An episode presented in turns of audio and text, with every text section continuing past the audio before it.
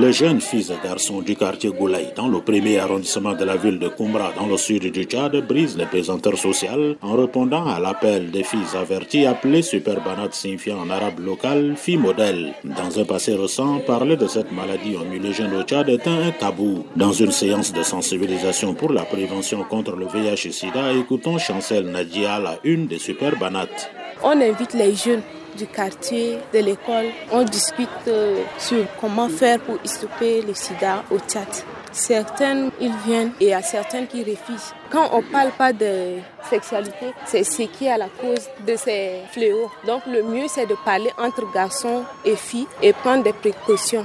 Marie-Noël, une autre super banate infectée, encourage les jeunes à connaître leur sérologie. Ils m'ont détecté zéro positif le 22 décembre 2010. C'est par rapport à un gars qui est venu envers moi pour me marier en 2010. J'ai 15 ans quand m'avait fait. Et maintenant, le gars est mort parce qu'il a refusé d'aller prendre les médicaments. Je conseille aux jeunes d'aller prendre les médicaments. Il y a des jeunes qui ne veulent même pas partir à l'hôpital. Quand ils refusent, je pars, je prends leurs médicaments, je les amène à la maison. C'est ça mon devoir. C'est la honte qui tue. Le sida ne tue pas. Les jeunes qui acceptent le conseil sont orientés au centre de lecture et d'animation culturelle où les dispositifs sont mis en place pour le test de dépistage. Selon les responsables de ce centre, les tests de dépistage se font trois fois par semaine et ceux qui sont déclarés séropositifs sont pris en charge au sein même de cette institution pour éviter que les personnes infectées se volatilisent dans la nature. Entre-temps, quand les jeunes ont les dépistes positifs, on les envoie à l'hôpital, deux fois ils disparaissent dans la nature. Donc depuis deux ans, nous sommes en train d'expérimenter et ces jeunes, ils prennent normalement les médicaments.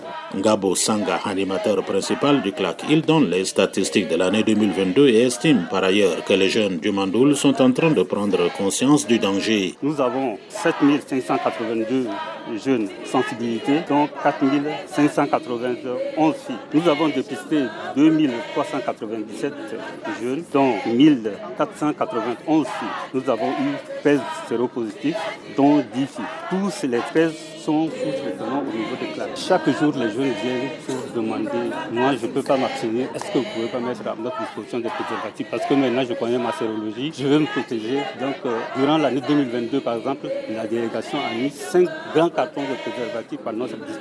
Les trois ont été utilisés. Je pense que les sont en train de prendre conscience qui est en train de.